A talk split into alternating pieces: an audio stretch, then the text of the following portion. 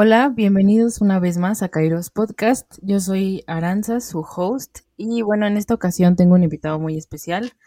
Es un invitado que, bueno, en, este caso es especial también porque pues es mi primer invitado, pero eh, pues estoy muy contento de traerlo por acá.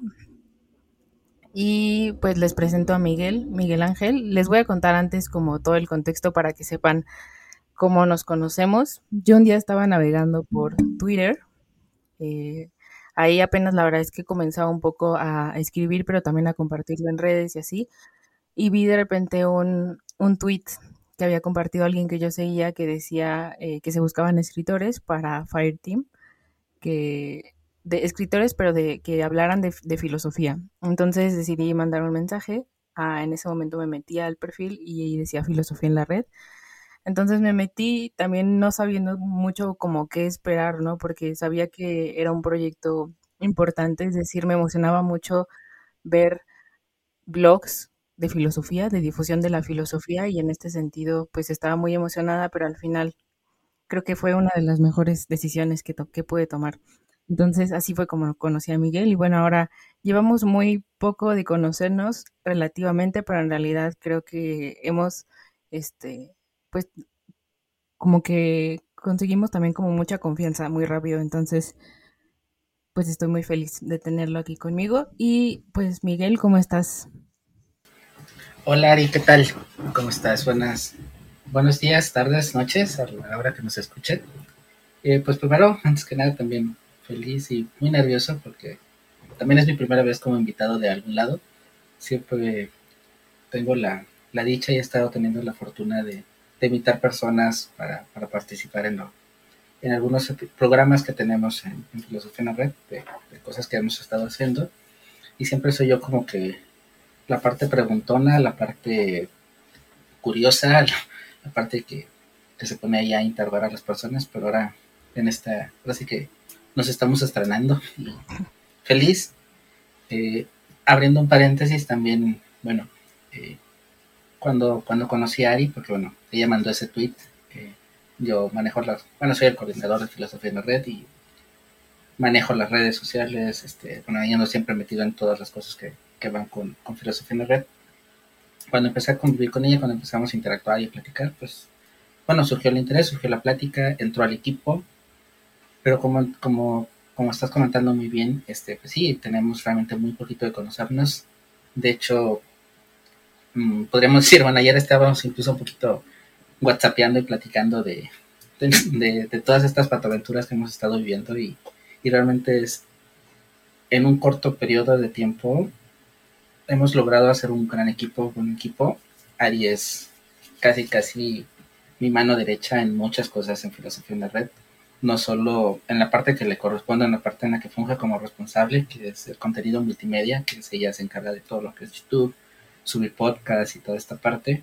No solo eso, me, hay trabajo que, que ella hace, que ella me apoya para preparar entrevistas, para, para hacer proyectos, eh, para muchas otras cosas que siempre es Ari la que está ahí atrás, está la que me apoya. Así que sin duda ese mensaje que ella mandó cambió mi vida de muchas maneras. Y ahora sí que puedo decir que de lo mejor que me ha sucedido en Filosofía en la Red, de las mejores cosas que me han estado sucediendo en Filosofía en la Red, pues es, es encontrarla, es conocerla porque sí, no me imagino, ahora sí no, sería muy, muy dramático a lo mejor, pero no me imagino abril 2021 sin ella, creo que ha, marcado mi vida de muchas maneras, así que muchas gracias a por ese mensaje. No, a ti, y bueno, también este, te toca estar como de este lado, ¿no? Porque como dice, como dice Miguel, en realidad, él ahorita, y vamos a ahondar como mucho más en eso, ¿no? Pero le toca estar como eh, entrevistando, y esta es la primera vez que, que está como de ese otro lado. Entonces, pues quisiera comenzar un poco también que nos contaras eh, quién eres, quién eres tú, ¿no? Así como cómo te gustaría definirte eh, frente, frente al público de Kairos Podcast, para que conozcan un poquito más de ti. Eh, bueno, yo soy Miguel Ángel, Miguel Ángel García Calderón, este, pero normalmente me llaman Miguel Ángel.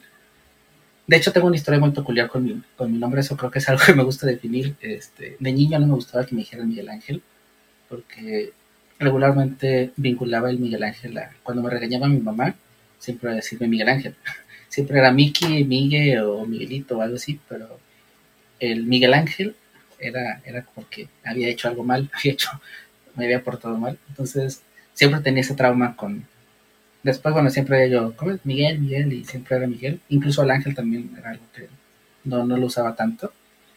Y bueno, bueno, fui creciendo, fui madurando, fui, fui sacando mis traumas y, y ahora, pues realmente las personas, no quizás las anteriores, las, las anteriores a lo mejor ese proceso de adaptación, este, soy Miguel, ¿verdad? O Miguel, pero a partir de ya de un tiempo para acá, Miguel Ángel siempre me gusta esa parte, creo que incluso le da seriedad, no sé, creo que ya descubrí que es la parte seria, entonces creo que cuando se, me toca hablar de cosas serias soy, soy Miguel Ángel.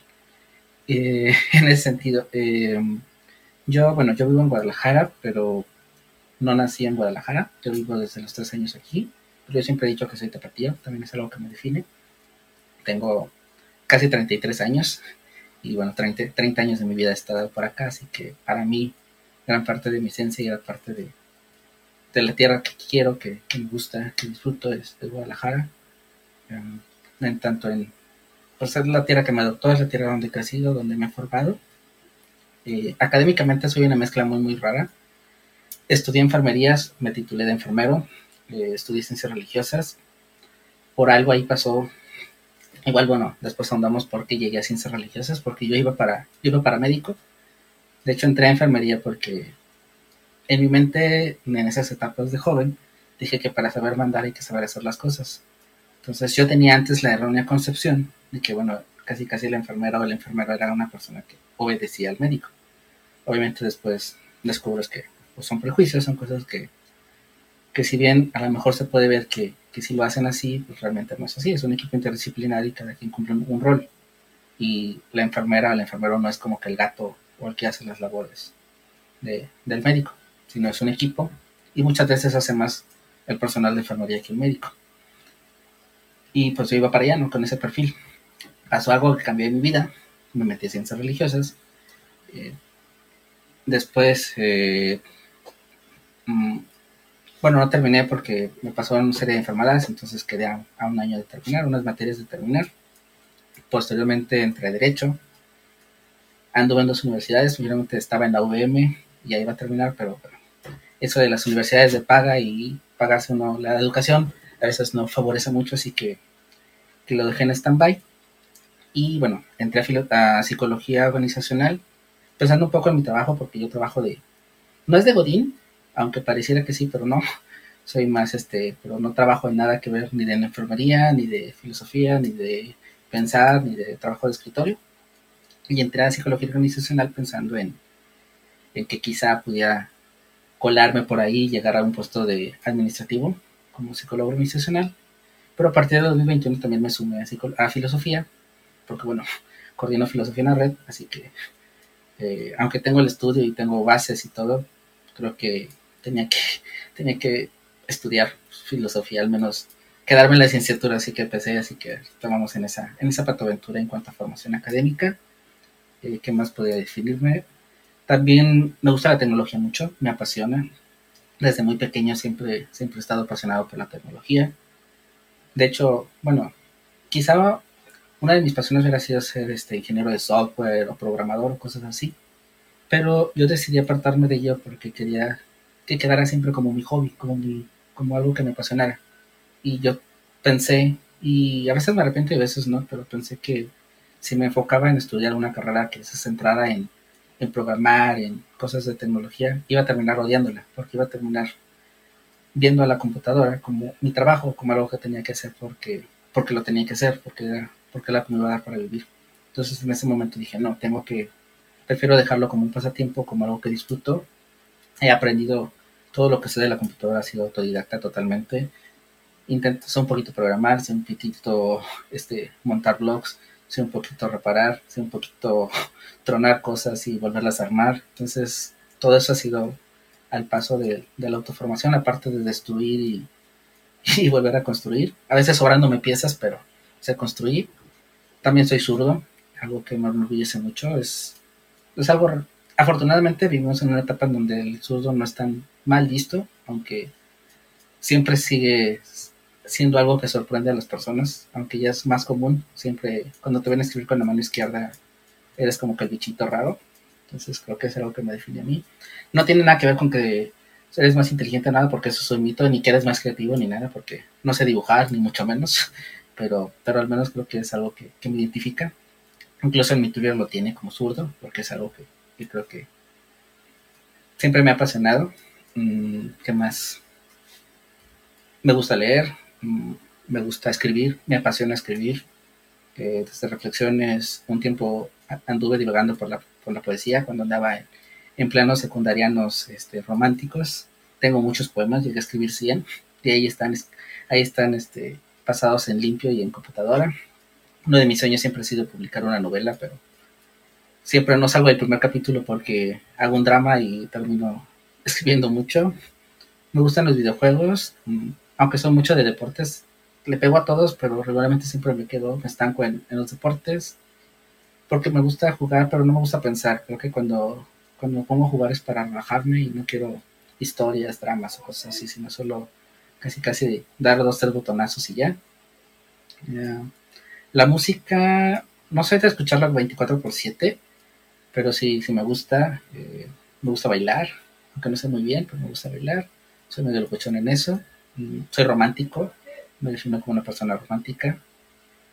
Y bueno, no sé, creo que hasta ahí. no, creo que has dado información muy interesante y ya tenemos con eso para ahondar muchísimo más, ¿no? Por ejemplo, eh, eh, bueno, antes de eso quisiera, porque, bueno, una parte me llama muchísimo la atención todo esto que ya, que, que ya mencionaste, de cómo, cómo tienes tantos, tantos gustos y, a primera vista pueden ser como muy, parecer muy opuestos, ¿no? parecer muy diferentes, pero en realidad a mí que me ha tocado verlo como más de cerca, creo yo que los compaginas muy bien. Y aparte, por ejemplo, con esta parte de la tecnología, la verdad es que sí, sí me impresionó mucho porque yo he visto como, pues todo lo que sabes, pero también cómo utilizas la tecnología como una herramienta esencial, por ejemplo, en este caso de filosofía de la red, o sea, te apoyas demasiado de ella y para eso, bueno, eh, ahora yo que me he metido más como a aprender por mi parte, me doy cuenta de que no es tan sencillo, ¿no? Yo comparto mucho contigo la parte, la parte autodidacta y este, y por eso también entiendo mucho como esta curiosidad que tú tienes, ¿no? Que también es propia mucho de, pues de, de un filósofo, ¿no? Pero también de un teólogo. Entonces, pues siempre me ha llamado mucho la atención en esto. Pero bueno, antes de, de, ahondar como en toda esta parte de cómo fue tu interés en la enfermería y en la teología y en, este, en la filosofía, quiero un poquito que, que, nos, que nos cuentes porque bueno, tú me comentabas hace, un, platicamos o ya hemos platicado en algunas ocasiones, ¿no? Que, este, que en sí Filosofía en la Red este, es un blog que inició en el 2014, ¿no? Y tú formaste parte de, de ese blog, pero no eras coordinador en ese momento. Entonces me llamó mucho la atención porque al final, hoy en el 2021, ¿no? Pero desde hace algún tiempo tú eres coordinador y tú te has encargado de toda esta parte de conseguir eh, autores, de conseguir, este, pues sí, como alianzas, ¿no? Y de llevar como el blog hacia un, pues expandirlo, ¿no? Llevarlo hacia otro nivel. Entonces, pero yo, yo sé que esto fue gradual y que esto al principio no fue así porque pues tú al principio no, no eras como tal coordinador, sino empezaste como escritor ahí. Entonces me gustaría mucho que, que nos contaras un poquito de cómo fue que tú descubriste ese sitio, es decir, blog Filosofía en la Red, cómo te acercaste y después cómo fue ese paso de que tú pasaste de ser escritor colaborador a después ya ser el coordinador de filosofía en la red y evidentemente, bueno, el giro que le diste ahora ya eh, a partir del 2020 y cómo lo has ido manejando. Bueno, yo, bueno, parece que incluso más atrás del 2014. Yo en 2008, hace ya muchos ayeres, este, inicié mi blog. Eh, coincidió cuando yo empecé a estudiar la, carrera de ciencias religiosas. Mi blog, blog de Miguel, este, todavía sigue vivo, blogdemiguel.com. Aunque vivo, aunque ahorita en estado zombie desde que en 2020, ahora sí que puse todo mi esfuerzo y he dedicado mi tiempo a filosofía en la red, entonces pues mis proyectos personales han quedado como un poquito en el olvido, en el sentido de que siempre estoy promoviendo y estoy proyectando siempre filosofía en la red. Así que bueno, ahí está, creo que el último post de, del blog de Miguel es, en julio-agosto del 2020. Y bueno, inició, nació blog de. Incluso nació como Teo, teo, teomigue.blogspot.com en ese momento. De hecho, bueno, el dominio sigue ya todavía, este, porque la versión anterior es Teo, Teo. Eh, inició como tratando de que todos los trabajos que estaba yo haciendo para, la religión, para ciencias religiosas, los compartí ahí, los empecé a compartir. Porque yo descubrí en esos momentos que, al desde el lado católico, cristiano católico, que es el, en donde, el enfoque en donde yo estaba, aunque hay información, es muy cara de accesar a ella. Los libros son muy caros, eh, la información es carísima.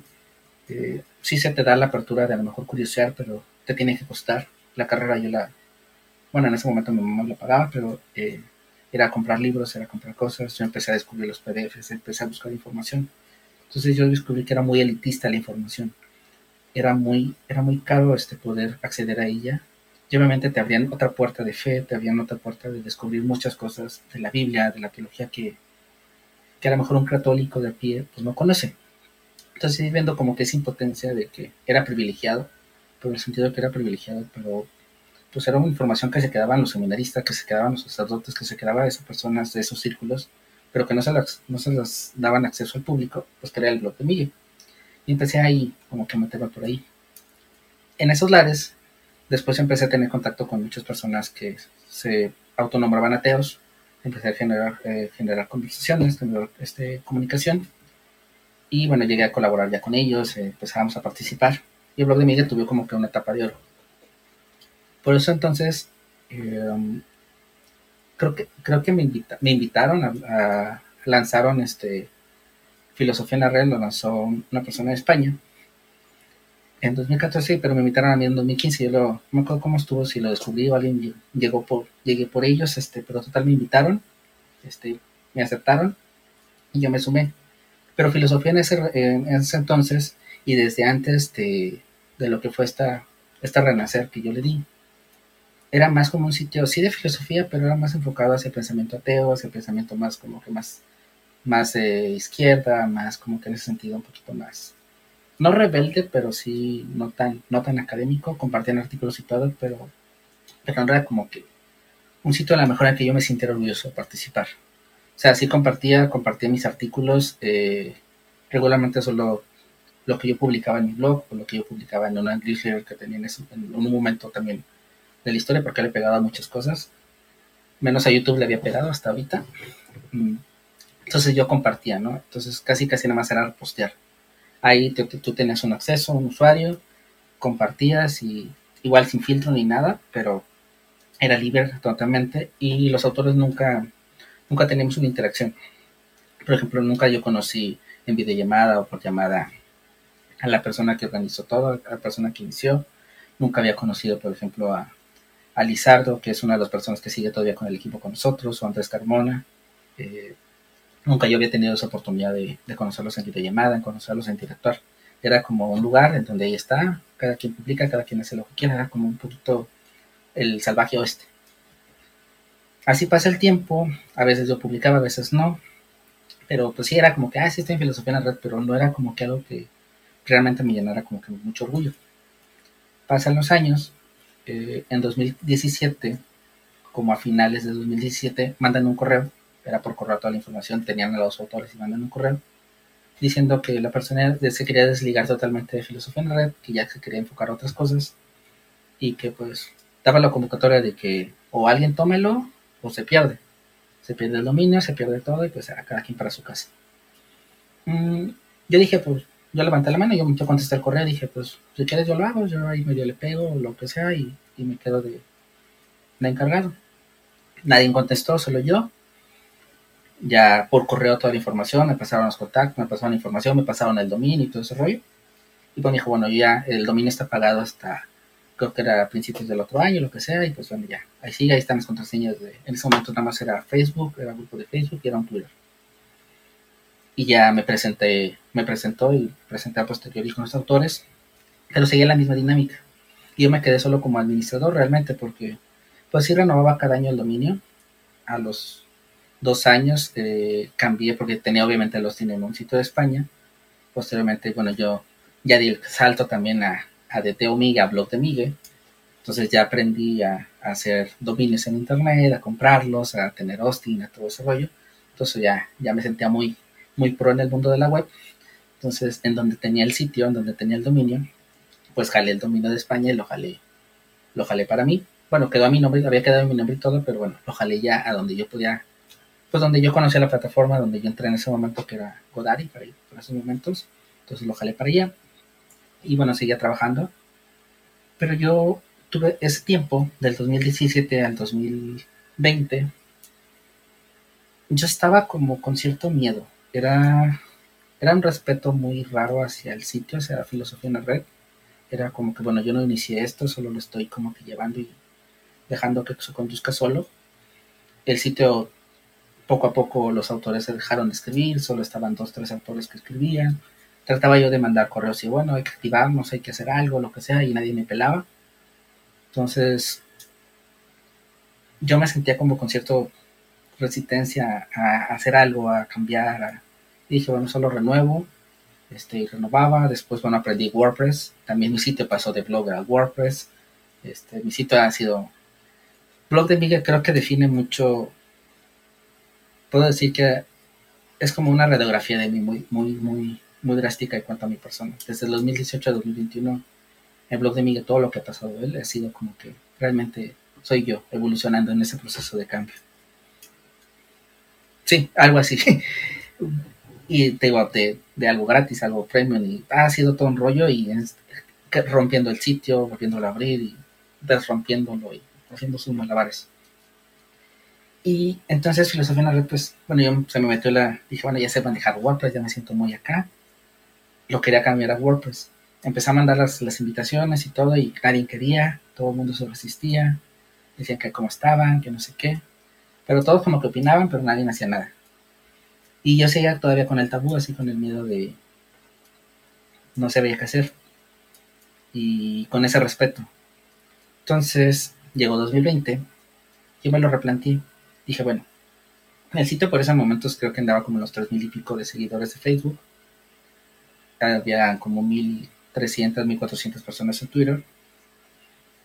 Y aunque tenía visitas, porque entraba a veces al sitio y, veía, seguía activo de alguna manera, no sé cómo, pero seguía activo, seguía como que teniendo cierta presencia. Pues nada más publicaban dos personas realmente, este, José, bueno, tres, José María, Lizardo y Andrés, eran los únicos que publicaban. Mm, pero pues no se mantenía como que no se movía, como que estaba ahí como que X. dije, bueno, no. Primero tengo que quitarme ese miedo de romperlo, quitarme ese miedo de, ya han pasado tres años, han pasado cuatro, eran tres años ya, del 2017 al 2020, y dije, tengo que romperlo, o sea, tengo que quitarme el miedo, ya creo que, bueno, pasó un año como administrador, pasé dos, dije, bueno, ya, ya, pues si hay historia, si hay legado, lo que sea, pero tengo que apropiarme del proyecto como tal, tengo que hacerlo mío, tengo que realmente sentir lo mío, ¿Por qué? Porque, bueno, vi que era como que, dije, bueno, hay una comunidad de una otra manera, hay, interés. Entonces, pues, si quiero seguir con él, si quiero realmente, pues, mantenerlo, tengo que, adoptarlo como, como mío. Tengo que, apropiarme de él. Y fue lo que hice. Así que hice como una autoexpropiación porque lo desligué totalmente. Incluso aunque tenía un dominio, este realmente el dominio que estaba ligado a, blog, a, a, Blogger era Vaya o algo así. O sea, nada que ver con filosofía. Después como que lo, mutaron y lo fusionaron con filosofía en la red. Incluso cambié, quité ese Vaya le puse filosofía en la red y empecé a replantear las cosas. Y fue cuando dije, bueno, no, el proyecto tiene que ser mío. Y si no hay nadie de los anteriores que se quiera sumar o que quiera seguir, pues lo siento, tengo que hacer todo en ese sentido. Tiene que ser algo donde yo me sienta cómodo. Ahorita yo me siento cómodo en WordPress, así que les guste o no, me voy a mudar a WordPress. Y el que quiera seguir, que siga, y el que no, pues ni modo. Ya me lo aventaré yo solo.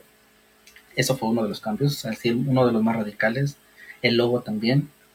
Quería que fuera algo diferente, que se viera realmente que había un cambio, que no era, que era totalmente un, volantazo, un giro de, timón.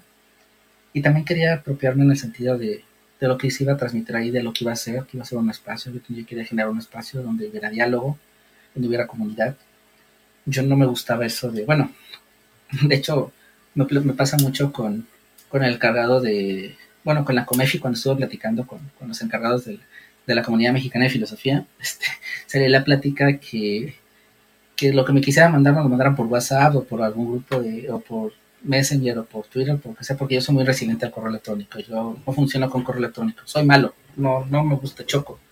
Eso ha sido algo que se me ha metido mucho en, en Platzi, que es una comunidad de donde aprendo todo lo que es tecnología, porque ellos dicen que el, correo electrónico está obsoleto, que es como que para lo, administrativo, y, y, me, como que me la creí tanto y me gustó tanto esa idea que, que yo pienso así, entonces, cero correos, siempre es o WhatsApp, o, bueno, nosotros nos manejamos en filosofía en la red por Discord, o, Messenger, o Twitter, o lo que sea, pero no, como me gusta la comunicación más, aunque es asíncrona a veces, o muchas veces, pero más como la siento más personal, más, menos, menos acartonada.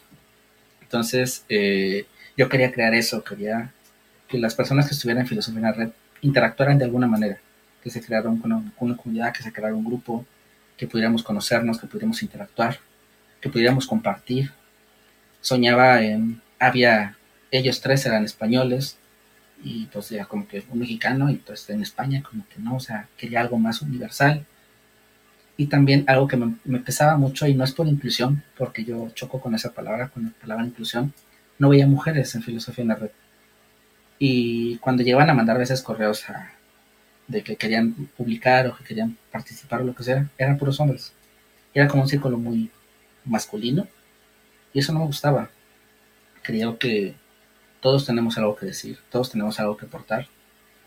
Y o al menos yo nunca he tenido como que ese ese sentido de mujeres, hombres, siempre para mí han sido iguales, siempre, si yo he competido en la escuela por, por los primeros puestos, es con, a lo mejor con una mujer, pero simplemente por inteligencia, no porque era guerra de sexos o algo así, entonces siempre, incluso he admirado mucho, admiro mucho a las mujeres en el sentido de su inteligencia, en su sentido de su dedicación, y quería algo así, quería, quería también como que esa inyección, quería rejuvenecer las cosas, quería renovar, y entonces me apropié del proyecto, lo destruí casi, o literalmente lo destruí. Dejé las bases de, bueno, no le voy a cambiar el nombre por, bueno, por marketing a lo mejor se oye bien filosofía en la red, me gusta, pero en todos los sentidos, en todo lo demás, no es el filosofía en la red de 2014, no es el filosofía de la red de 2017 y no es el filosofía en la red de inicios del 2019. Es otro proyecto de muchas, muchas maneras, porque tiene mi esencia y es lo que quería lograr. Que fuera, yo lo digo así, es, aunque es mi proyecto no es mi proyecto, porque obviamente lo hace y lo fortalecen todos los autores que escriben en Filosofía en la Red. Mm, filosofía en la Red no es Filosofía en la Red si no hay personas atrás. Y no soy yo, solo soy yo la cara visible y a lo mejor hay el responsable, pero pues si no hay autores que escriban, si no hay autores que participen, pues realmente no, no somos lo que somos. Pero quería que fuera mi proyecto, quería que fuera mi bebé, y pues lo es. Y ahora sí me siento filosofía en como mío, y es lo que quería lograr, y por eso fue esa como que esa destrucción total. Y entonces me dije a mí mismo, no, no te tiene que temblar la mano.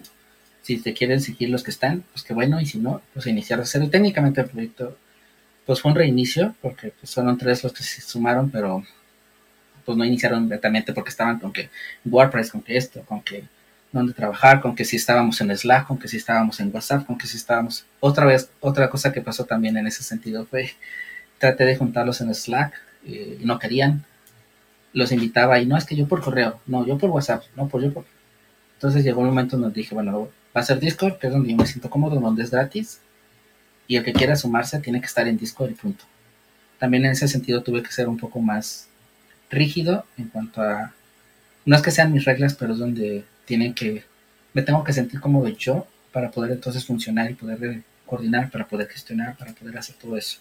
Entonces en ese sentido rompí, rompí filosofía en la red de muchas maneras, pero sí me siento feliz con, con, con lo que hemos logrado porque creo que si no hubiera sucedido eso, una no estaríamos donde estamos, no, no, no te conocería a ti y otra, pues no, no sería mi proyecto, sería solo, yo digo que antes era administrador, no pues administraba, pues hay que pagar cada tal fecha, pues hay que renovar el dominio y ya, pero no coordinaba, no, no lo gestionaba, no lo sentía mío, no me apropiaba de él. Entonces tuve que apropiarme, tuve que no solo adoptarlo, sino realmente rehacerlo para poder entonces, pues, iniciar para adelante. Wow, sí, pues totalmente. Yo, la verdad es que me impresiona mucho toda la, la historia que cuentas, ¿no? Porque al final creo que el proyecto, ah, digo, a mí me ha tocado, yo creo que estoy desde el 2000, desde el 2020, por octubre más o menos, ¿no? Eh, pues en realidad muy poco tiempo, pero en ese poco tiempo que he estado, la verdad es que me ha tocado ver cómo filosofía en la red ha crecido demasiado. O sea, ha crecido de manera exponencial. O sea, yo me acuerdo que cuando yo entré, eh, había ya, ah, o sea, como varios escritores, pero después de mí empezaron a haber muchísimos más, o sea, se empezaron a multiplicar de una manera increíble. Y, y, me acuerdo que platicando contigo me comentabas toda esta parte, ¿no? De es que yo en realidad entré, bueno, el blog existe el, bueno, desde el 2014, ¿no? Pero en realidad ha ido mutando como cualquier otro proyecto. Y sí, completamente, ¿no? La parte de que pues al final tuviste que reestructurarlo, ¿no? De decir, estas partes no funcionan y las voy a hacer a mi manera. ¿Por qué? Porque al final se trataba de que tú, este, tú, tú te ibas a hacer cargo de toda esa parte, ¿no? Y tenías que, poner un cierto orden, tenías que darle una cierta estructura, ¿no? Que ahora ya lo veo yo y veo reflejada toda esta parte de orden, ¿no? O sea, me hace que, que tú eres una persona como muy organizada y que todo lo tiene como muy bien estructurado y creo que para manejar un equipo así tan grande, ¿no? Y, así como veo que va a ir creciendo más y más, creo yo que sí se necesita, ¿no? Esa, toda esta parte de, de decir, a ver, así las cosas van a ser así ahora, pero no dejando de lado como a, los autores, ¿no? Yo creo que todos aquí en, filosofía en la red se sienten como escuchados, entonces, pues esta parte también me gusta mucho, ¿no? Y bueno, también entonces fue cuando tú, cuando tú decidiste entonces empezarte a, apropiar más del proyecto, ¿no? ¿Qué, fue lo primero que hiciste, no? O sea, empezaste a buscar autores entonces, porque ¿cuántos había más o menos como cuando tú quisiste empezar a darle un vuelco totalmente diferente? Eh, primero lo que hice fue mandarles un correo a los que tenían la lista de correo de que eran autores de filosofía en la red, como que tratando de respetar todavía, tratando todavía de darles ese, ese respeto, ¿no? Esa, pues bueno, ahí en estado de una u otra manera y pues dándoles como que esa prioridad. Eh, solo contestaron, solo fueron cinco y después al final se quedaron tres. por ellos ha sido, obviamente yo los entiendo cuando he platicado con ellos, que ha sido proceso muy complicado en cuanto a adaptación, en cuanto a toda esa gestión.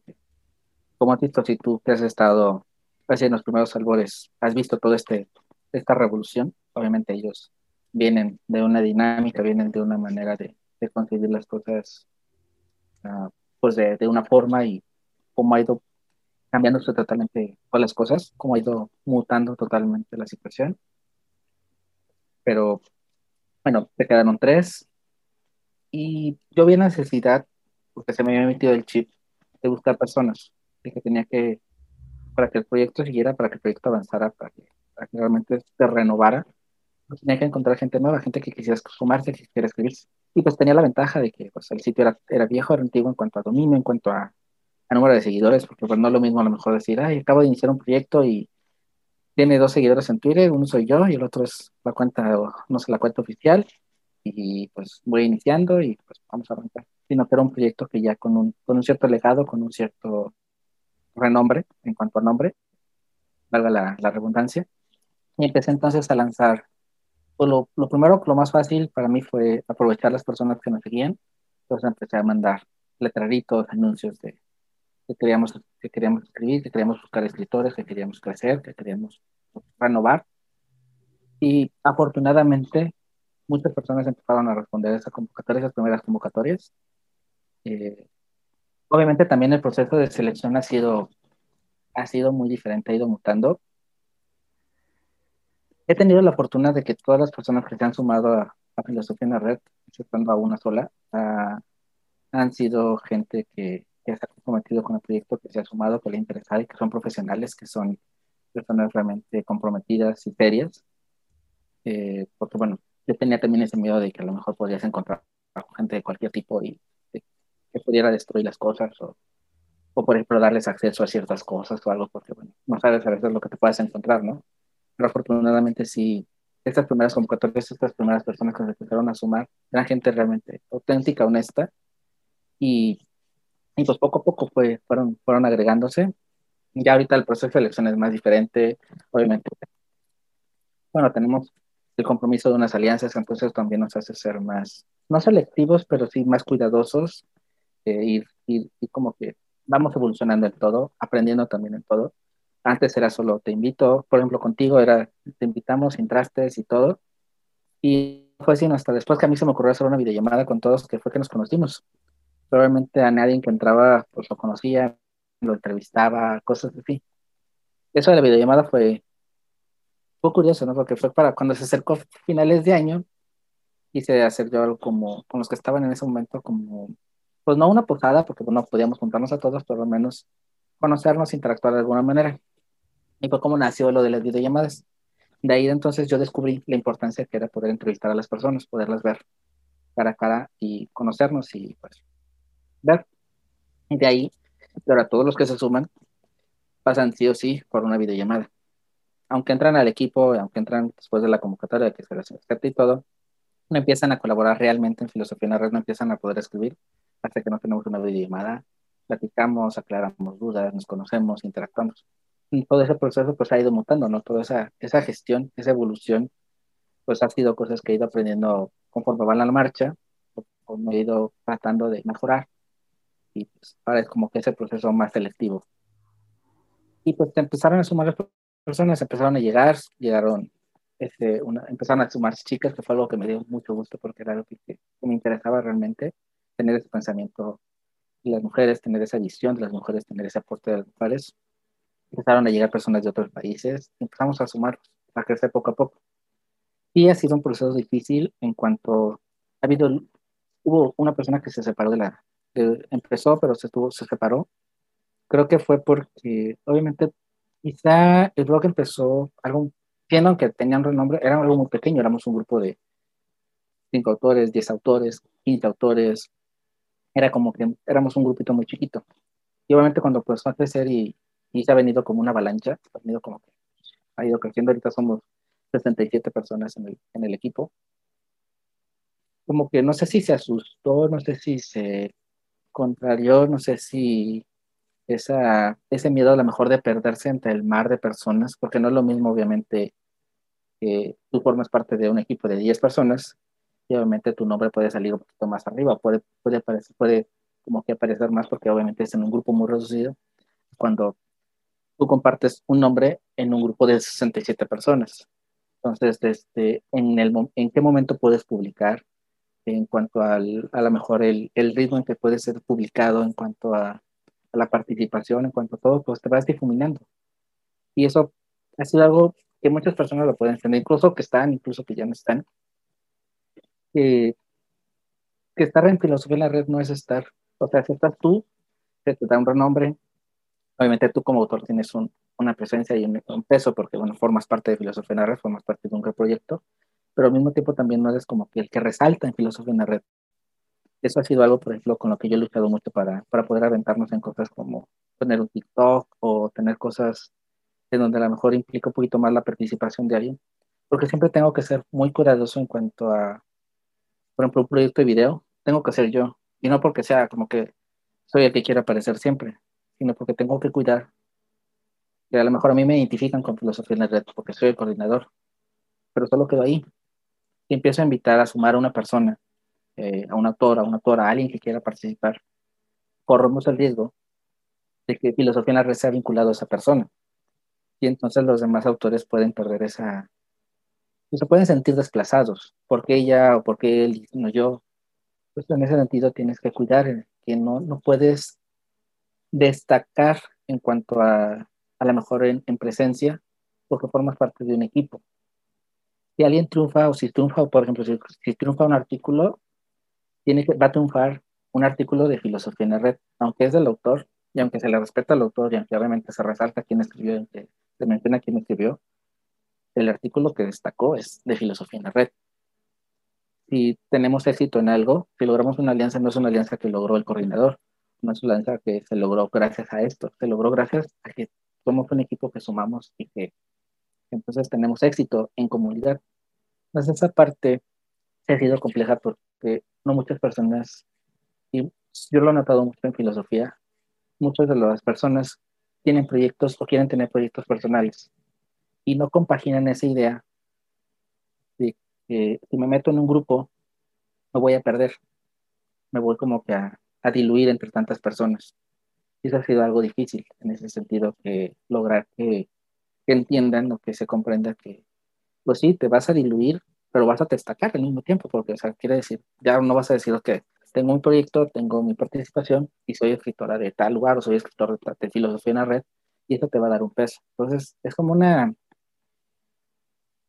complicada combinación, ¿no? En donde no todos pueden entender o no todos aceptan. Y creo que eso pasó al principio que empezamos a crecer y que ha pasado a veces con algunas personas que se quedan como, uh, quiero destacar, pero estoy viendo que no puedo destacar porque entonces hay más personas y tengo que, entre comillas, competir con, con los demás y ese ego a veces se llega a complicar un poquito. Entonces, ha sido una de las consecuencias de crecer. Una, yo pienso que es una consecuencia buena para mí, pero no para todos es así.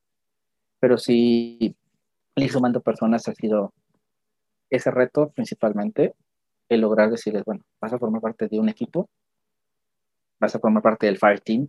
Cuando nació Fire Team precisamente fue, en esta etapa de renovación que nació el Fire Team, que es filosofía en la red. No soy muy bueno con los nombres, pero creo que este me quedó muy bien. Este, con los nombres propios no soy muy bueno. Cuando quiero ponerle nombre a algo, no soy muy, no soy muy bueno. Eso es uno de mis principales desventajas. Eso ha pasado cuando he intentado escribir novelas con los nombres. Soy malísimo en escribirle. Casi casi todos les pongo María y José porque no, no se me ocurre otro más. Pero eh, Fighting me gustó. Creo que engloba el poder, engloba la fuerza, engloba esa energía que podemos ser esa dinámica que podemos ser y ese calor que podemos transmitir a los demás, que es algo importante, ese calor de conocimiento, de, de compaginar este, sabiduría. Y sin duda, bueno, no todos se pueden sumar a lo mejor por esa parte de ego. Digo, hubo una persona que yo pienso que se alejó por eso, en el sentido de que empezó a ver que si seguía se iba a diluir y prefirió a lo mejor hacerse un lado. Entonces esa cuestión es como que lo más complicado, ¿no? Es en filosofía en general. Bueno, a veces a lo mejor pienso que en, muchas cosas en general, de pensar que no vas a destacar porque vas a formar parte de algo más grande, puede conflictuarle a muchas personas. Pero bueno, eso es también algo de lo que hay que trabajar, de lo que hay que hacerles entender a todos y lo que hay que pues sumarles y pues hacerles ver todo lo demás que está, todo lo, todas las consecuencias que puede tener al contrario. En lugar de ver, no voy a destacar, porque me voy a diluir, ver todo lo que puedes lograr afuera de. Y creo que contesté medio raro, ¿no? Creo que mezclé muchas cosas ahí. No, está perfecto, porque también da pie como muchas otras cosas que, por ejemplo, esta parte que tú mencionabas de el cara a cara, ¿no? Hablar con la gente. Por, e, esta idea me pareció genial, ¿no? Yo recuerdo que igual cuando yo entraba y me dijiste, oye, hay que hacer una videollamada para, para conocernos y sí, yo me acuerdo que eso te hace sentir como de alguna manera como más ligada al, al, equipo y al trabajo y más cercana a todo esto, ¿no? Yo no veo ahora a Filosofía en la Red como un proyecto en el que estoy colaborando, sino lo veo como un equipo, o sea, y realmente me gusta mucho estar ahí, pero también por las personas, ¿no? Es decir, por Miguel, por la amistad que he ido... Eh, este, pues formando, ¿no? En tan poco tiempo y también he conocido ahí a personas increíbles que me han apoyado muchísimo. Entonces, los autores de alguna manera son, pues es como una familia y yo lo veo así, la verdad, ¿no? Pero también eh, con todo esto que comentas se me hace también muy eh, importante recalcar, pues toda esta parte de, de cómo o de las dificultades, ¿no? Que tú has... Eh, tenido que gestionar de alguna manera con los autores, ¿no? Con los autores, pero también con una parte muy importante, creo yo, que son las alianzas, ¿no?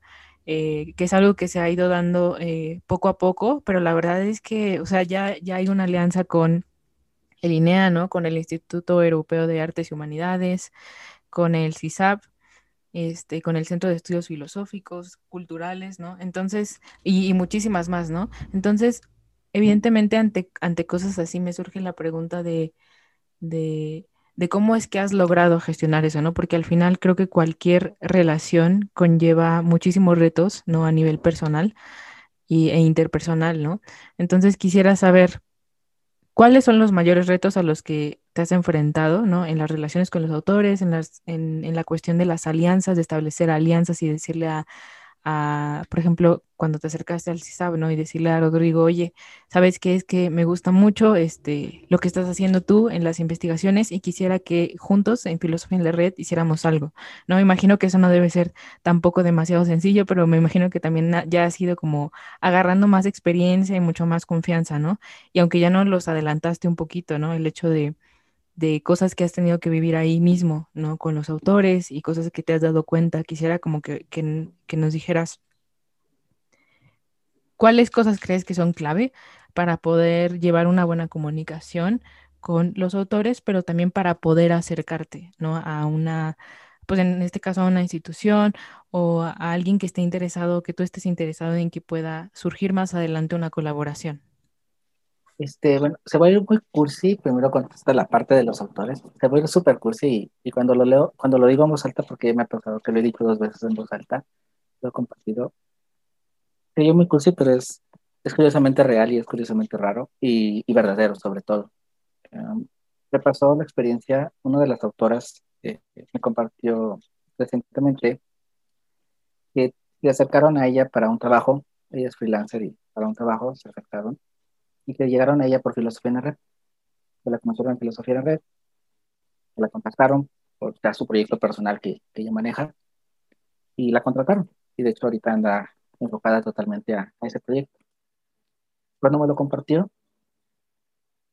yo me sentí y la frase con la que yo le dije fue, me imagino que eres mi hija, que te acercas a papá y que le dices que te fue bien en un examen o que te aceptaron en un trabajo o que te dieron una beca. Fue ese sentimiento. Fue, creo que en ese momento hasta estaba más, yo más feliz, yo que ella en ese, en ese sentido. Fue un sentimiento muy, nunca lo había experimentado de esa manera, fue, fue una emoción muy grande el ver que ella estaba creciendo, el ver que ella estaba logrando metas, que estaba logrando objetivos el ver que era, no era, era gracias a su colaboración en filosofía, gracias a su participación, que le habían encontrado y que estaba creciendo y que, podía proyectarse para algo. Pero era el sentimiento de, de un papá que ve crecer a un hijo. Entonces, en ese sentido, eh, todos los autores, cada uno de todos, ya me pensaba cómo voy a aprender sus nombres, cómo voy a aprender sus lugares de, de donde viven, cómo voy a aprender qué hacen, a lo mejor de memoria ahorita no te los puedo, te los pudiera decir, incluso no sé, pero sé quiénes son, sé dónde están, los conozco, los busco, porque creo mucho en la comunicación, no solo como yo, el coordinador, y tú eres como que la persona que escribe o un subalterno, sino una comunicación real, una, una relación, una amistad. que para mí yo digo que son como si filosofía narrara mejor es mi bebé en ese sentido, ¿no? Que, manejamos antes. Los autores son mis hijos en ese sentido. Los veo de una manera muy, muy filial, muy paternal. Los cuido, cuido, cuido lo que hacen, cuido sus proyectos, cuido sus trabajos, cuido que, se resalte el autor, que siempre cuando escriben sean ellos los que sean, los que se vean. Y me pasó con ella y luego me pasó con otra autora también que, que salió, esa emoción y me compartió algo también de que iba a participar en otro proyecto y que había sido por filosofía en la red. Y le dije, es que de verdad, o sea, es, creo que estoy más feliz yo que tú. me da mucho gusto, me, me, emociona. Es un cariño que, no sé, ese sentimiento tal cual. Es, es, raro. Yo cuando me lo descubrí, cuando, cuando me descubrí sintiendo eso, fue, fue raro, raro bien, ¿no? O sea, pero raro en el sentido de, sí, los cuido, los quiero, los, los protejo, los, los mimo, los trato de constantemente, les mando mensaje a todos porque trato de estar en comunicación con todos. Eh, ¿Cómo estás? A veces es, me da risa porque a veces les mando un ¿cómo estás? y oye, ¿qué pasó? ¿Qué se ofrece? Este, o mi artículo va, va, para la otra semana, o todavía no lo tengo, lo estoy trabajando. Y yo, no, no, no, solo es un, ¿cómo estás? Un auténtico, ¿cómo estás? ¿Qué ha pasado? ¿Qué cuentas? ¿Qué, ¿Cómo te va? ¿Qué es lo que pasa?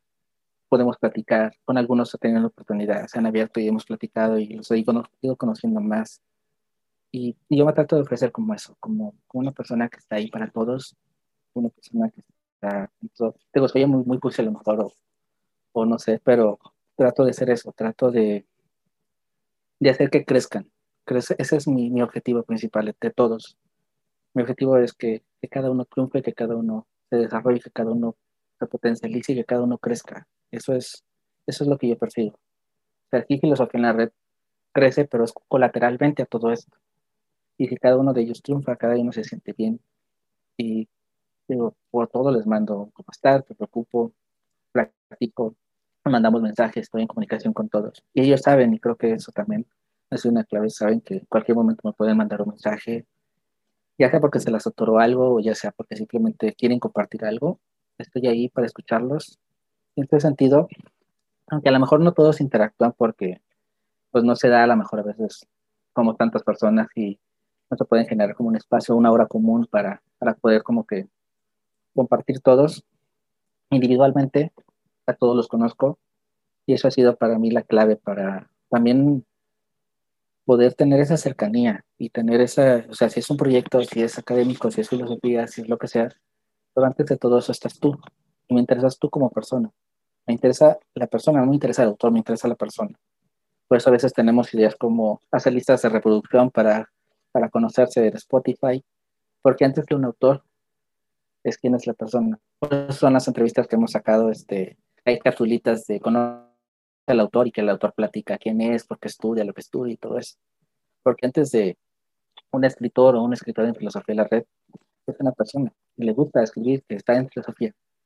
Bueno, entonces yo creo mucho en eso y siempre potencializo eso, ¿no? Esa, esa parte de que todos los autores crezcan, que todos los autores se desarrollen, que todos los autores sean y se desplayen tanto en filosofía como en sus proyectos y que si podemos servir como plataforma para que los conozcas y para que, ellos crezcan, estoy feliz. Cada vez que a alguien le va bien, yo me siento triplemente feliz que ellos, de verdad es, lo siento a todos, a los 66, quitándome yo, porque conmigo somos 67, a los 66 lo siento mis hijos en ese sentido y los cuido de esa manera y los trato de cuidar. En esa parte, en ese lado familiar, no en ese lado de, evolución. En el lado de las alianzas, y también se suma un poco a los autores, es quitarme el miedo. Eh, yo sé que él no lo tengo ganado en todo momento con todos los autores, porque a los, de los 76 autores, a lo mejor 50 han llegado porque yo los he invitado, porque yo me pongo a escorrer los perfiles de cada uno, porque yo me pongo a, me meto, me doy temporadas de, me voy a meter a Twitter y empiezo a buscar filósofos o que tengan en su biografía, soy filósofo, estudio filosofía, me empiezo a buscar, empiezo a verlos, empiezo, si tienen enlace a un blog, si tienen enlace a un Twitter, si tienen a un Instagram, a un esto, a lo otro, empiezo a scrollear. Si no me meto a Instagram y hago lo mismo, si no veo a alguien que nos sigue y lo busco y veo qué hace y empiezo y me doy mis, mis temporadas de, no sé, de investigador y me pongo a ver cada red social para buscarlos. Y cuando los invito simplemente es invitarlos, es, pues digo, pues tengo el no ganado, tengo esa, esa respuesta de no, no me interesa o no, no tengo tiempo, no, no quiero. Entonces al final, bueno, digo, no pasa nada, no quiero nada. Es como tener el valor, tener esa, aventarte a, bueno, a ver qué pasa. Las alianzas, obviamente busco siempre, eso se me ocurrió principalmente, tanto para darle prestigio al sitio, para crecer más como, como blog, como también darles un respaldo a cada uno de los autores, pensando en ellos. Porque obviamente no va a ser lo mismo invitar a, a una persona pues no tenemos ninguna alianza, que a lo mejor si somos un blog grande o lo que sea, a decirle, ¿sabes qué? Te invito a Filosofía en la Red, es un blog que tiene alianzas con estas instituciones, que tenemos tantos seguidores, que tenemos tantas personas, que tenemos tanto esto, y eso te da un prestigio. Para ti también te sentirse seguro como autor y también te proyecta, porque al menos sabes que alguien del seminario de Nietzsche te puede leer, que está ligado directamente a la Complutense de Madrid, que alguien de la COMEFI, que es la Comunidad Mexicana de Estudiantes de Filosofía, te puede leer, te va a leer, va a estar interesado en tu trabajo, y alguien de INTIZAR, que es un centro de investigación avanzada, te pueden leer. Entonces, te da un prestigio también a ti, o sea, es, vas a notarte, te van a notar. Y eso fue, eso fue como que el principal objetivo para mí de, hacer alianzas, de buscar primero. Es que te puedo ofrecer a los autores porque no somos lucrativos, no ganamos nada económicamente con filosofía en la red, dije, ¿qué les puedo ofrecer a los autores? Pues una plataforma en donde ellos se puedan dar a conocer más, es donde a lo mejor, quizá un día, alguien escribe y por qué no el seminario de NIS los puede invitar a escribir, o a, dar una conferencia, o a lo mejor la Comepi los puede invitar a algo, o a lo mejor el, Centro de Estudios Culturales Filosóficos se puede interesar en su trabajo. Entonces, obviamente eso los va a proyectar. Y también a ellos decir, escribo en filosofía en la red y filosofía en la red tiene tal, tales respaldos, tales alianzas. También no es, escribo en un blog ahí casual en donde hay muchas personas, sino escribo en un blog que tiene cierta presencia y tiene cierto reconocimiento.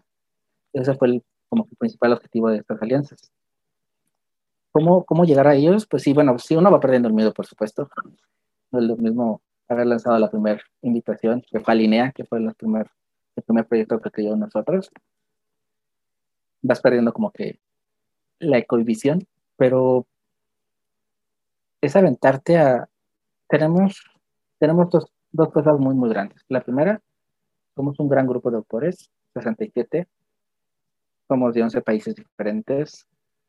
Yo tengo que manejar siete usos horarios de, diferentes. Vivimos en siete horarios, de usos horarios diferentes. Entonces, ese es el crecimiento como proyecto. Tenemos algo que todas las personas desde fuera lo ven como algo muy padre o muy, como que les sorprende mucho, que a mí se me hace muy natural, que es, hay hombres y mujeres en el proyecto. A mí se me hace lo más común y lo más ordinario.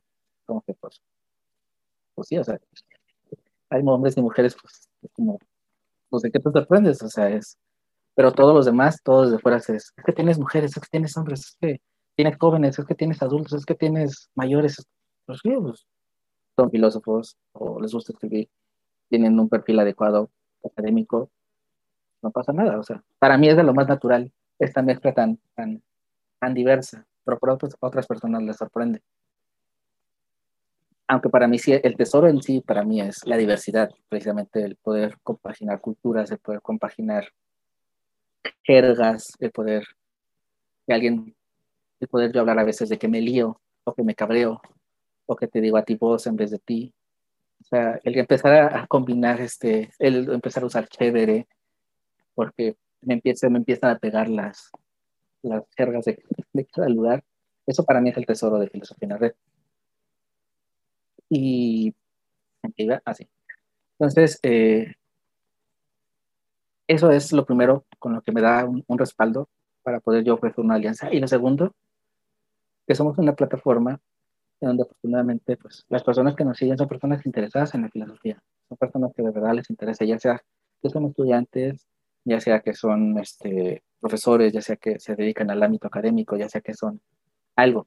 Pero el 80-90% de las personas que nos siguen en cualquiera de nuestras redes sociales son personas que están interesadas de real en filosofía. No es alguien que solo escucha les gusta leer la frase bonita para alegrar el día o no es la, la persona que, que, le gusta nada más, este, pues, no sé, Nietzsche porque dice que Dios ha muerto y él es un revolucionario ateo. No, son personas que realmente tienen esa pasión porque nos leen, porque somos un blog los blogs en 2021 no están como tan de moda, no hay personas que lean blogs o, que lean libros o que lean contenido, ni nos leen. Nos leen porque les interesa, nos siguen porque les interesa lo que se escribe, porque les interesa el contenido académico, el contenido serio. Entonces, cuando yo ofrezco, yo ofrezco una plataforma en donde ellos van a poder, las alianzas con las que establecemos, ellos van a poder tener un, una vitrina de primera mano en donde se van a acercar personas, si ha pasado han anunciado seminarios y ha habido personas que, se han, que han preguntado por ese seminario porque lo vieron en Filosofía en la Red. Entonces quiere decir que funciona, quiere decir que realmente tenemos ese público. Pues, es otro de los, los pilares que nos da, que tenemos un grupo nutrido de personas que nos siguen y ese grupo pues es lo que nos hace también tener como que ese empuje a poder lograr esas, ese tipo de alianzas, ese tipo de asociaciones. Ha sido un reto, por supuesto, porque todas estas coordinadoras son personas con pues, de todas las eh, formaciones académicas. Obviamente, al principio estuve nervioso con todos. Eh, yo lo hago es un face to face por videollamada, pero ha sido enriquecedor porque afortunadamente siempre hemos logrado cosas exitosas, nos hemos entendido y, y creo que todos estos grupos con los que estamos asociados y esperemos que nosotros más, siempre compaginamos que tenemos cosas muy en común que es el interés por la difusión de la filosofía, que es el interés por crear comunidades, que es el interés porque sean comunidades de respeto, de diálogo. Entonces, el lograr enfocarnos a ese tipo de comunidades, ese tipo de asociaciones, instituciones que compaginan. En ese sentido, pues tengo que decir mis valores, mis principios, que obviamente pues soy el que va a dar la cara, es lo que puede lograr que logremos ese tipo de, de unidades. Wow, pues sí, este, todo lo que dices, este, yo lo veo eh, ya como, pues de este lado, ¿no? Y la verdad es que sí concuerdo completamente con, con esta parte de cómo te has acercado tú a los autores y cómo los haces sentir parte del proyecto, ¿no? O sea, el proyecto no solo es algo en donde ellos están, sino que este proyecto los abraza, pero también los apoya, ¿no? Y, y yo veo mucho ese esfuerzo tuyo, ¿no? De decir, bueno, este, este es el proyecto en donde hay muchísimos autores, pero yo sí veo mucha cercanía de tu parte, ¿no? Hacia los autores, cómo te acercas, cómo te preocupas por ellos. Y de alguna manera, pues eso todos lo vemos, ¿no? O sea, al final creo que tener a alguien así como al, al frente de un proyecto es, es muy, eh, pues muy enriquecedor, porque por ejemplo, en, en mi caso yo pues yo aprendo mucho de ti, ¿no? Es decir, yo aprendo mucho de cómo los tratas, ¿no? De cómo, eh, incluso cómo gestionas toda esta parte, ¿no? Del proyecto. Yo no sé si podría hacer algo así de, de las asociaciones, es decir, creo que también, este, concuerdo evidentemente, ¿no? De que cuesta, ¿no? Pero al final son cosas que van haciendo más y más y más grande el proyecto. Y también una cosa esencial que yo he visto en lo que tú haces es cómo les das la confianza, ¿no? A los, a los autores, ¿no? Es decir, cómo confías en ellos plenamente, ¿no? Y si te proponen ideas o si saben ellos que van a ser escuchados. Creo que esto es súper esencial, ¿no? Y creo que nunca te lo he dicho, pero ahorita te vas a enterar. Cuando yo entré a, a Filosofía en la Red, me acuerdo que, que yo te dije, bueno, este, tenía yo justo, eh, apenas había empezado hace meses el, el podcast de Kairos con Michelle y con Brenda. Y yo decía, bueno, si, si yo puedo apoyarle en esta parte del podcast, dije, está genial, ¿no? Pero algo que me gustó mucho fue como ese, ese voto de confianza que tú me diste y me dijiste, no, pues, o sea, si tú quieres, te lo dejo a ti y, y, y, está en tus manos y tú puedes hacer lo que quieras y ya lo cambias y lo hablamos, ¿no? Creo que eso al final, este...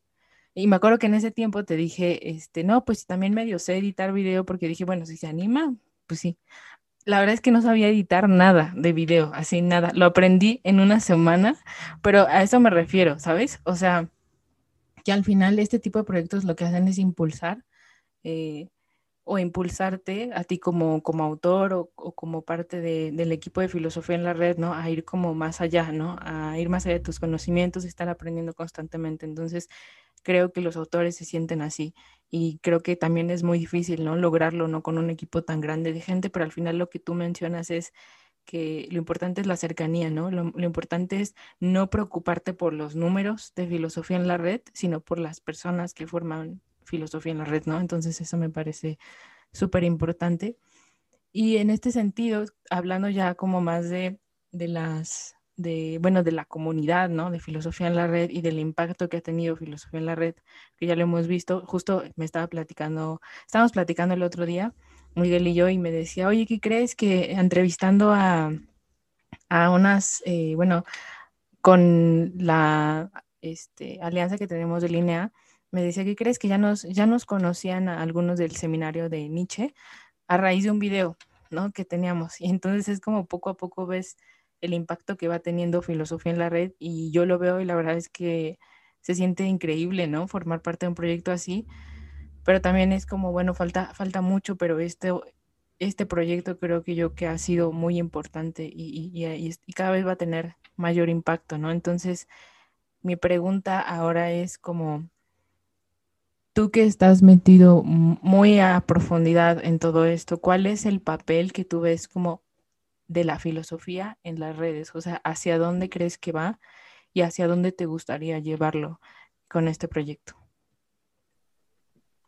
Bueno, primero te, platico un poco de lo que dices de, de la confianza. Creo que una clave del liderazgo, del buen liderazgo, es el delegar y el confiar. No puedes solo pues decirte líder y, y decirle, bueno, ok, tú haces esto y yo voy a estar atrás viéndote en cada momento, en cada situación. Pues entonces no estás liderando, estás vigilando. Y cuando, cuando, le, cuando delegas, tienes que confiar, tienes que tener esa certeza de que las personas lo van a hacer. Puede que funcione, puede que no, pero tienes que tener ese voto de confianza. Segundo, también es dejar que es un proyecto colaborativo, es un proyecto donde no es el blog de Miguel, no es el blog de alguien, es filosofía en la red. Entonces, cada quien también tiene su, personalidad, cada quien tiene su esencia. Yo, eh, hubo un momento en donde hubo tres personas que estaban este, apoyándonos en, Instagram, y yo cuando entraba y veía que, por ejemplo, en las historias alguien ponía, hoy compartimos vuestro artículo de filosofía en la red, y la siguiente historia era, este es nuestro nuevo artículo. Cuando veía esa, esa mezcla de, de, jerga, yo era, me sentía totalmente wow, porque se ve que no es una sola persona la que lo maneja, se ve que no es una identidad, o sea, es la identidad que los red, pero tiene todas esas variantes de diversidad, tiene todas esas, ese folclore, esa cultura, esa lluvia de, igual entras al sitio y en el sitio puedes encontrarte con un trabajo súper académico y súper wow, igual otro, al siguiente artículo es algo más relajado, una reflexión, puedes encontrar un, un artículo con palabras en el español argentino y al siguiente te metes al español mexicano. Incluso salió una autora, me dijo, oye, una, una hasta poquito que se incorporó una nueva autora, oye, si quieres escribir una grosería, ¿puedo? Por supuesto, es, es, tu, es, tu, es tu texto, es tu artículo, es, es lo que tú eres. Entonces, en ese sentido también, cuando se delega es, pues si tú ves algo, pues, a lo mejor me lo compartes, me dices, oye, está bien, pero normalmente el 99.9% de las veces que, no sé, hay algo en Instagram, no hay algo en, en lo compartimos yo, lo que sea, es, sí, o sea, está bien, o sea, si te gusta, si se ve bien, si, va contigo, si, tú piensas que está bien, adelante, o sea, es parte. Creo que el también dar esa libertad creativa, por decirlo de alguna manera, te hace también, uno, que tú sientes que estás así, que no estás haciendo como un trabajo en el sentido de que tengo que hacer un protocolo con ciertas cosas, sino que realmente lo que vas a compartir o lo que vas a hacer va a llevar algo de ti. Entonces al momento en yo decir, Aranza me apoya en, en, la edición de videos porque Aranza le pone su estilo de los videos. No es Aranza hace lo que tiene, la, nada más inserta y corta y pega y, y deja las cosas como están o como se tienen que seguir, sino que ella quiere poner, eh, no sé, la introducción muy loca o lo que sea, pues lo va a hacer y, porque es, es, es ella, al final es la responsable. Entonces, adelante, o sea, creo que esa es, esa es la clave de, de poder liderar, de poder, de poder delegar y delegar sobre todo también. Aunque a lo mejor el staff es muy pequeño a veces, en ocasiones es un staff un poquito más grande, a veces nos reducimos mucho. Eh, el poder delegar y el que se sientan todos con la confianza de que pueden tomar parte del proyecto y estar detrás de escena, es la clave. Yo no, al contrario, a mí me ayuda mucho. Ya sea que, que solo cuelguen una imagen en una historia o que solo publiquen un tweet o lo que sea para mí es, pues me ayuda porque es simplemente confiar simplemente relajarme y poder dedicarme a otras cosas que puedan enriquecer más el, el proyecto. En cuanto a, a dónde va, no sé si realmente hay muchos proyectos que han nacido individuales del 2019 para acá.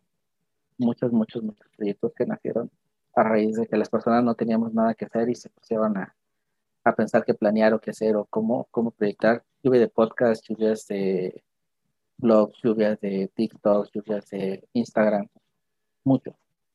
Y tanto hubo creativos que se pusieron a hacerlo, como hubo personas que estaban dispuestos a, a, consumirlo. No sé si después de todo esta trajín que esperemos que el otro año ya podamos decir que realmente volvemos a la, a la verdadera normalidad, porque nueva normalidad creo que al menos a mí no me, no me cuadra la palabra. No es nueva ni es normalidad, pero Creo que cuando ya finalmente todo se restablezca y podamos decir que hemos superado esta situación que actualmente nos acontece, no sé si realmente todos esos tipos de proyectos se puedan sostener, lo que es individual. ¿Por qué? Porque obviamente a nivel web el Internet es muy cruel y, y mantener proyectos personales es muy difícil, es muy complicado. Lo puedo decir desde mi blog, que tiene desde, desde 2008, he visto otros proyectos que nacen, crecen, evolucionan, mutan, se procesan. La religión y la filosofía no son temas muy de moda siempre. Es un tema complicado, es un tema, son, son temas aburridos para muchos, son temas difíciles para otros. El, el ser también egoísta, creo, en el, en el, buen sentido de la palabra o en el mal sentido, no sé, en decir que solo yo voy a triunfar porque es mi proyecto y solo yo me voy a proyectar porque es mi proyecto, mm, no sé qué tan influencer puede ser realmente una sola persona en filosofía. Y que realmente te sigan por, por lo que transmites, por el contenido, no porque a lo mejor eres gracioso o porque, porque a lo mejor eres muy guapa o porque haces alguna loquera, sino realmente por, por la esencia de tu contenido. Filosofía en la red se mantuvo desde el 2014 para acá, por ciertamente porque sí hay interés, pero por ejemplo yo puedo, los números, hay más personas en España que nos leen que en Latinoamérica. Porque a lo mejor la cultura se presta un poquito más de ese lado de, digamos, de ese lado del charco que de acá. No sé qué tanto tengan las personas tiempo para leer eh, filosofía en la red se ha mantenido porque creo y creo que es al pilar precisamente el trabajo colaborativo, porque una persona tener un proyecto grande es imposible, es dificilísimo. Eh, hay mucho trabajo detrás, eh, por ejemplo, para que surjan los videos que ven en YouTube, eh, se ven los martes y los jueves, es porque Ari está detrás de ellos y a lo mejor a mí es el que me ven y, soy el que habla y todo, pero al final Ari es la que edita. Cuando hay los charlandos, por ejemplo, y yo soy el que entrevista y yo soy el que doy la cara frente a la persona, pero el 90% de las veces, el 100% de las veces realmente, Ari es la que me prepara un mirror con toda la información del autor y me hace pues conocer, investigar al autor y, yo ya no me puedo sentar dos, tres horas antes a ver el mirror, a ver la persona y a lo mejor hacer ya meterme a algún YouTube o lo que sea, algún video, pero realmente bueno, ahí tengo la esencia de la, de la persona porque ahí estuvo atrás de ella y me ayudó en ello. Para que salga el corte, que es algo que hemos sacado recientemente, que es como un resumen que hacemos todos los domingos de todo lo que se publica en la web, si no es porque tengo a Eugenia, que este, vive en Chile, que es la que lee, se encarga de leer los artículos y hacerme un guion con un resumen de los textos, eh, y me lo manda para yo grabarlo. Estamos hablando de artículos de toda la semana, ¿eh? O sea, no estamos... Sí, de toda la semana. Son al menos son cinco artículos que se publican, son, o sea, se publica un artículo diario de todo contenido. A veces son artículos densos, a veces son artículos pequeños. Y esos textos se encarga ella de leerlos, de hacer un resumen y en tres líneas podérmelo muy concretamente para yo entonces solo sentarme el viernes en la noche a leer esas líneas y a grabarlo.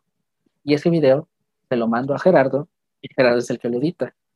Se pasa todo el sábado editándolo para hacer un reel, o los cinco reels o los seis reels, porque son seis videos, eh, el video para YouTube, el video para Instagram TV, me lo manda y entonces ya yo el audio, porque también se sube en podcast, se lo mandamos a Sandy, que es la que se encarga de subir los podcasts, y es entonces que ya se programa el, el video para que salga el domingo. Y sí, me ven a mí, realmente, o sea, me ven, y yo soy el que hablo y ahí, ahí intento este, hablar a la cámara, pero realmente hay, hay, hay mucho trabajo detrás de varias personas. Entonces, si no, lo, si no hubiera esas personas, el corte sería imposible sin, sin el trabajo en equipo de ellos. Los videos de YouTube serían imposibles sin Ari atrás de ellos. Los podcasts serían imposibles también, porque Ari los termina de editar. Pero lo que pasaba cuando lo estábamos haciendo nada más ella y yo es que los podcasts se nos olvidaban no subir, porque entre la emoción de que lo subes, lo editas, lo esto, lo otro, se te olvida, se te va. A partir de que entras Andy al equipo, ¡pum! lo sube. Lidia, Lidia, ¿qué hace? Lidia Jiménez es, es de Barcelona se programan los textos, tuvimos que poder, organizar para poder programarlos y tener, saber qué día se va a publicar cada texto, porque antes cada autor subía cuando le venía inspiración o cuando lo quería hacer. Tuvimos que controlar eso para lograr que tener un equipo, en este caso ahorita Lidia, que es la que yo solo le pongo en, un, en una aplicación, desde que decía Ari que usamos muchas aplicaciones, en una aplicación, en donde yo le pongo una lista de el texto, el resumen, la imagen, la hora en que se va a publicar para que ella solo entre a ese sitio, coja la información, uso coja porque bueno, es España, entonces ya me acostumbro cuando hablo de España decir coger, eh, coja la información y lo pueda programar en Instagram para que salgan, al momento que salen publicado en, en el blog, salga publicado en Instagram como un, nuevo texto para filosofía. Si no estuviera el video detrás, pues sería imposible, sería muy complicado, sería muy cansado, sería muy pesado. Entonces, así el equipo de corrección. Tenemos a Sofía, y que gracias a nosotros es que se trabaja, se revisa el texto para que el texto salga realmente como va el formato, sin faltas de ortografía, que salga con un estilo correcto, para que pueda para que pase el filtro de, ellas y después se pueda programar el texto para que después pueda llegar Lidia y después se pueda subir a Instagram. Entonces ustedes solo ven el texto en, en el blog y lo ven en Instagram, pero no ven a las tres personas que estuvieron detrás de ella. Si no hubiera ese gran equipo, pues no, no pudiéramos funcionar. Entonces, pensar en un proyecto de estas dimensiones, tanto con alianzas como con, con ese, ese, impacto, ese impulso, ese impacto, creo que sería imposible imaginarlo que una sola persona lo pueda coordinar. Además, las alianzas, creo que, es muy difícil lograr que, no sé, eh, un centro de investigación o una institución se alíe con, con, con Miguel nada más para que Miguel, en su blog de Miguel, pues trabajen juntos en difusión de la filosofía, ¿no? Las, instituciones se, son fuertes y se van a, van usar y van a aliar con otras a la par, o sea, es filosofía en la red, filosofía es un blog colectivo, no es un blog individual. Entonces, creo que ese trabajo colaborativo que se logra combinar es gracias a esas alianzas. Y el lograr esas alianzas que hace, no solo el darnos impulso, el darnos respaldo, el darnos todo eso, sino también el demostrar que las ciencias sociales, ya en lo general, dejando a lo mejor la filosofía, incluyéndonos en este contexto, realmente se vean como ciencias que pueden colaborar juntas, que pueden hacer trabajo en conjunto, que pueden unirse, que pueden fortalecerse, y que es el pensamiento colectivo lo que puede dar grandes aportes. Porque sí, es importante pensar en lo individual, sí es importante hacer tus reflexiones, pero creo que llegamos a un momento en donde lo vemos en la ciencia, por ejemplo, en la ciencia clásica, los grandes aportes o el que surjan, simplemente el que esté la vacuna del coronavirus en sus diversas variantes, en sus diversos laboratorios al día de hoy, que exista, que se logre, es porque todos los laboratorios, todas las instituciones, todas las universidades aportaron su granito de arena para hacer un trabajo en conjunto y que lograron estar combatiendo una pandemia que nos afecta al mundo. Entonces, si empezamos a pensar de esa manera en la filosofía, en donde sí es importante que haga, por ejemplo, en la ciencia un Stephen Hawking, que hace sus grandes aportes individuales, también es importante que haya universidades, que haya conjuntos de personas que trabajan de la mano, que trabajan juntas para impulsar algo, porque siempre, sin duda, sí puedes lograr un impacto individual, pero es más el impulso que logras cuando empujas más. No va a ser lo mismo mover un piano tú solo que moverlo con 10 personas, jamás. Entonces, en ese sentido, creo que sí se necesita la colaboración y va a haber destacados, va a haber personas que, que tienen esa chispa o que tienen esa gracia o que lo que sea. Pero a veces hay realmente que preguntarse eh, realmente a qué siguen, porque seguir una persona, y nos pasa en todo, filosofía, en, en música, en todo, a veces es que seguimos. Seguimos el cuerpo, seguimos la gracia, seguimos la sonrisa, seguimos la chispa o seguimos realmente lo que hay. ¿Te gusta un artista? ¿Qué te gusta de ella?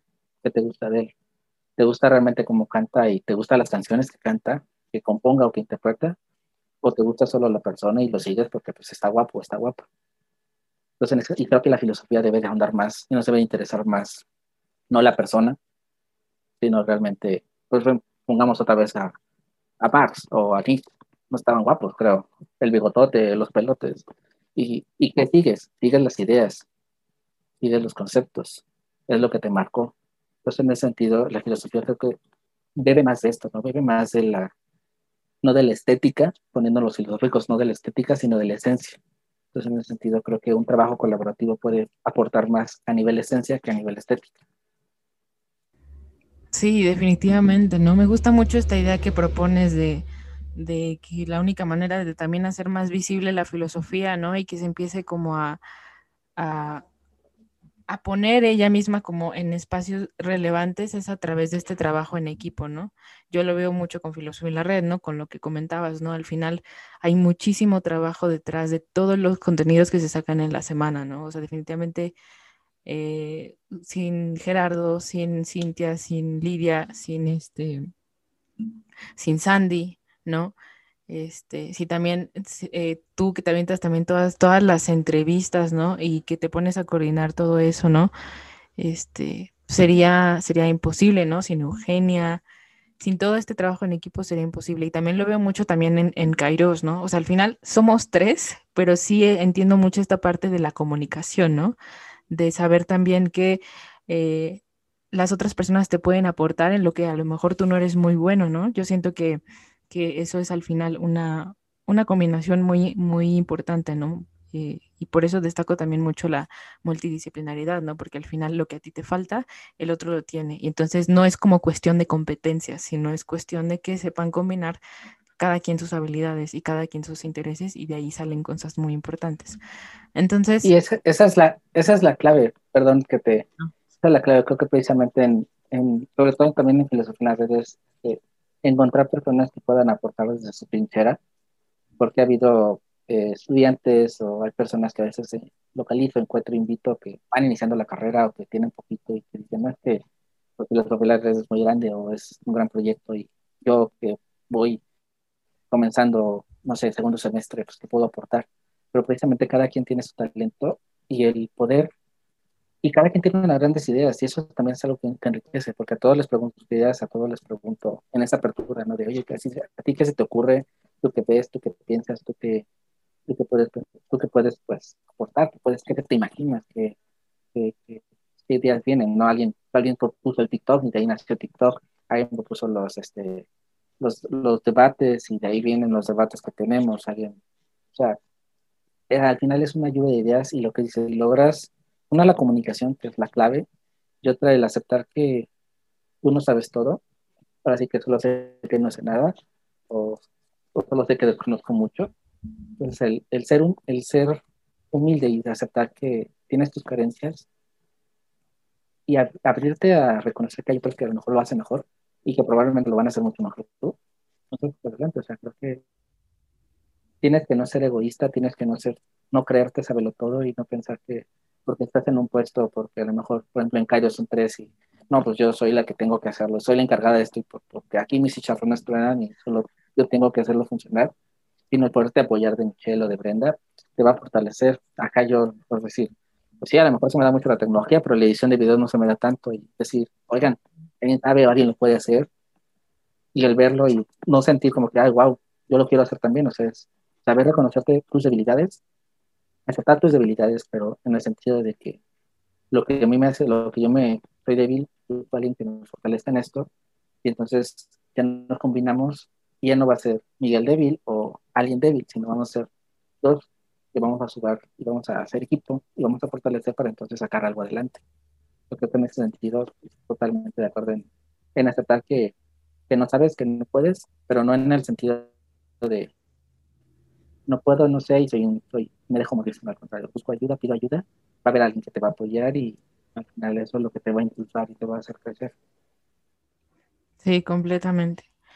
Y bueno, este, me gustaría también como, evidentemente te vamos a tener aquí en otra ocasión porque nos faltaban muchísimas cosas de platicar, pero me gustaría este, pues darte las gracias, ¿no? Antes que nada por, por este por esta, este tiempo que te hiciste también, porque sé que entre los dos ahorita tenemos muchísimas cosas que hacer, no saben la cantidad de cosas que postergamos ahorita para, para poder hacer esto posible, pero la verdad es que tenía muchísimas ganas de, de platicar desde hace mucho contigo, Miguel. Entonces, pues gracias.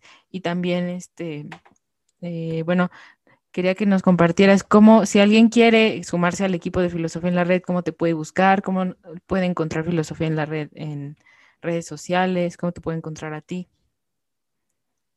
Eh, Sí, bueno, haciendo como que la connotación, sí postergamos mucho. Por ejemplo, una de las cosas que vamos a hacer es que nuestro, nuestro podcast este de, de Filosofía en la Red, donde sale Ari, donde salimos yo, pues se va a hacer, va a ser dominguero. Vamos a grabar en domingo en las noches bueno, no, esperamos que el mediodía, porque a veces andamos grabando las, andamos terminando de grabar a las 10 de la noche, la situación de, de nosotros, pero bueno, aquí estamos. No puedo decir que ganas de platicar contigo, pues sí, aunque platicamos todo el tiempo. Nos bombardeamos por WhatsApp, audios, y si, vieran nuestro WhatsApp o nuestro Discord, wow, se vuelven locos de tanto que hablamos, pero, pero no, yo primero antes que nada agradecerte también a ti, Ari, ya me lo habías propuesto. Me sentía raro y me siento raro todavía. Y aunque sé que faltaron muchas cosas, así que viene la segunda parte. Eh, sí, agradecerte por la, invitación. Ojalá que pueda servir de algo estas confesiones de filosofía en la red. Pero bueno, y sentirme, me siento totalmente raro, ¿no? Creo que es, es bonito, pero es raro sentirse del otro lado. Y agradecerte no solo la invitación, sino agradecer públicamente tu apoyo también y tu trabajo en filosofía en la red y el ser esa, esa mano derecha que me apoya en todas las cosas, en todas las cuestiones, en todas las ideas locas que se me ocurren. Eh, siempre se las comento a ella y afortunadamente a lo mejor está igual de lurias que yo, entonces acepta y nos sumamos. Sí, te digo, todo ya después ahí vemos cómo le hacemos. Sí, salió por ejemplo el podcast, sale nuestra newsletter, sale, ahí viene, otro proyecto en puerta, pinta para algo muy grande y esperemos que sea algo innovador.